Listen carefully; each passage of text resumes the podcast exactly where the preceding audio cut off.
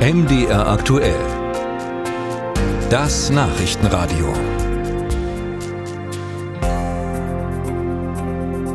Wenn in Deutschland eine Straße, eine Fabrik oder ein Wohnhaus gebaut wird, dann bedeutet das in aller Regel nichts Gutes für die Natur. Bäume, Sträucher, Äcker, Wiesen müssen weichen für Asphalt und Beton. Jeden Tag werden in Deutschland 55 Hektar, rund 55 Fußballfelder natürlicher Boden versiegelt. Damit verschwinden fruchtbare Felder und Lebensräume für Tiere. Nur hat der Gesetzgeber dieses Vorgehen eigentlich verboten Anfang der 2000er. Wer baut, der muss an anderer Stelle Ersatz schaffen für die Natur. Dieses System steht nun auf dem Prüfstand. Max Fallert.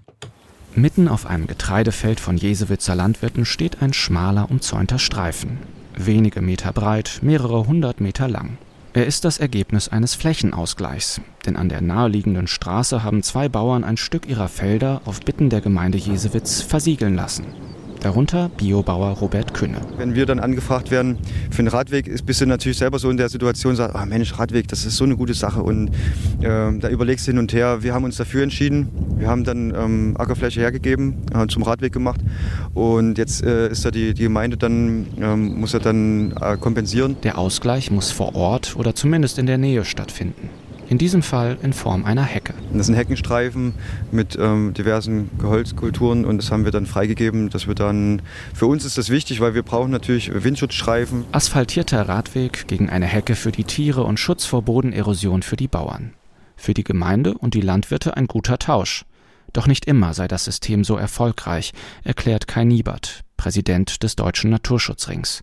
Denn der Zustand der biologischen Vielfalt hierzulande verschlechtert sich immer weiter. Das heißt, hier haben wir ein Instrument, das gut gemeint ist, aber zumindest in der Fläche offensichtlich noch nicht die Wirkung entfaltet, die auch wir als Naturschützerinnen und Naturschützer uns versprochen haben. Die Ausgleichsmaßnahmen seien teilweise willkürlich und unzusammenhängend.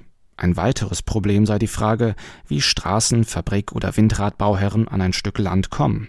Sie müssen sich in der Regel selbst darum kümmern ein Hindernis, besonders für den flächendeckenden Ausbau der erneuerbaren Energien. Das ist aber ein, ein höchst diffiziles Geschäft, da Sie sich ja in der Regel dann vielleicht nicht so gut in der Region auskennen, da es sehr schwierig ist, da selber Flächen zu suchen. Es wäre viel sinnvoller, das systemischer und systematischer anzugehen. Genau das soll nun passieren. Im Koalitionsausschuss im März habe es, etwas unbeachtet neben dem Streit um das Heizungsgesetz, einen naturschutzpolitischen Durchbruch gegeben, sagt Kai Niebert. Wer zukünftig Flächen in Anspruch nimmt, soll dafür Geld an öffentliche Agenturen zahlen.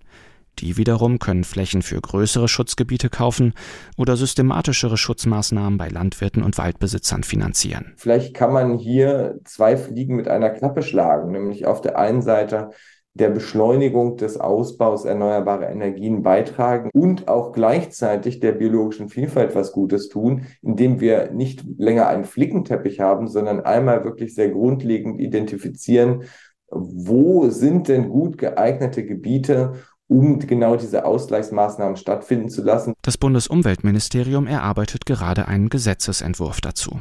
Landwirt Robert Künne plant mit weiteren Hecken auf seinen Feldern, um den Boden vor Erosion zu schützen auch ohne Flächenausgleich.